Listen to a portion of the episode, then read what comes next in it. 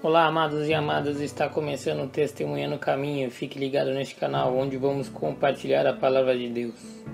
O tema hoje é Mesma profissão, propósito diferente. Vamos contar sobre Pedro. Pedro era e continuou sendo pescador. Porém, inicialmente, ele era pescador de peixe comum, com um propósito igual aos outros pescadores. Mas quando conheceu a Jesus, ele continuou pescador, porém com outro propósito, o de pescar homens, assim como diz a palavra em Mateus 4, versículo 18 e 19. E nós? Onde estamos hoje? Qual o nosso propósito? E qual o propósito de Jesus para cada um de nós? Pedro, a profissão dele era a mesma, porém com propósitos diferentes onde o foco e o objetivo eram realizar a vontade do nosso Pai Jesus Cristo. Nos identificamos nesse cenário com Pedro. Ele tem uma profissão, assim como nós, como eu, como você, temos uma profissão. A princípio, o propósito é exercê-la para nosso sustento e fazer aquilo ao qual estudamos ou nos preparamos para fazer assim como todo mundo conhece. Por mais que tenhamos uma profissão, um cargo, uma posição importante na empresa no qual trabalhamos, ou até mesmo estamos estudando para escolher essa profissão, não devemos deixar que a correria do dia a dia, os problemas do trabalho, em casa, no trânsito, na faculdade, nem mesmo o salário no fim do mês, que é importante, altere nosso propósito com Jesus e com a Sua palavra devemos ter sempre como propósito de vida segui-lo, fazer o que Jesus nos manda, deixar que ele direcione nossas vidas. Assim como algumas passagens que nos ensina isso.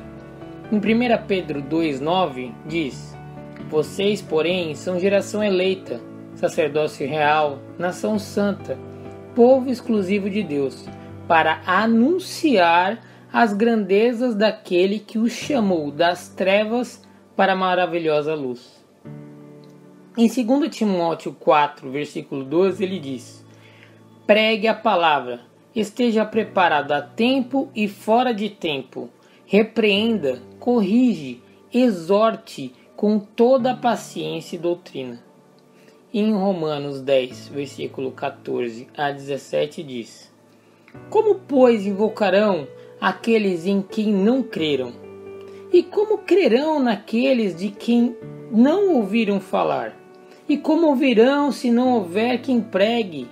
E como pregarão se não forem enviados?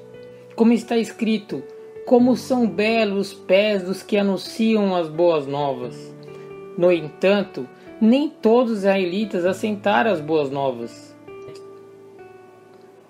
Pois Isaías diz: Senhor, quem creu em nossa mensagem? Consequentemente, a fé vem pelo ouvir a mensagem, e a mensagem é ouvida mediante a palavra de Cristo.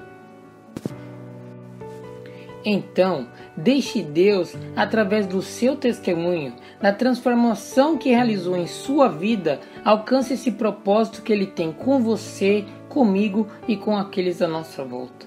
Mesmo que às vezes a gente não entenda, mas depois ele irá revelar o seu plano para nós. Que o Espírito Santo faça fluir em sua vida a palavra do Senhor. Que ele possa te usar grandemente para cumprir o propósito que ele deu para você. Que Deus abençoe você em nome de Jesus. Deus abençoe a todos. Siga o nosso canal e até o próximo encontro.